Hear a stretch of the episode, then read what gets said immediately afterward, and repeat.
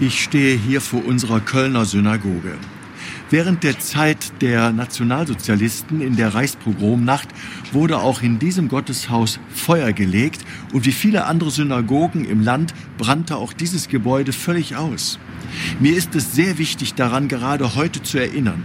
Ich hätte in meiner Jugend niemals daran gedacht, dass man bei uns in Deutschland nach den Ereignissen in dieser schrecklichen Reichspogromnacht und nach dem Holocaust jemals wieder jüdische Einrichtungen und Gebetshäuser schützen muss. Erst jüngst hat der Anschlag auf die Synagoge in Halle aber leider wieder gezeigt, dass es immer noch Menschen gibt, die nichts, aber auch rein gar nichts aus der Geschichte gelernt haben.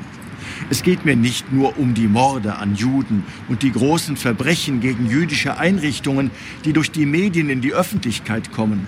Erschrocken bin ich auch über den ganz alltäglichen Rassismus und Hass auf Religionen in unserem Land.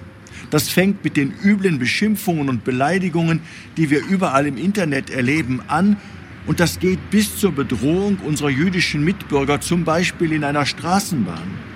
Es darf doch nicht wahr sein, dass Juden in unserer Mitte sich heute schon wieder nicht mehr trauen, ihre Kippa zu tragen.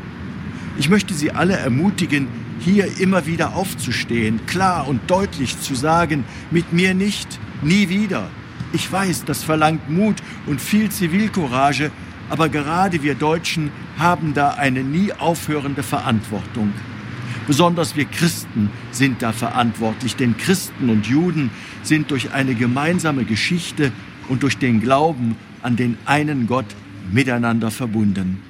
Ihr Rainer Wölki, Erzbischof von Köln.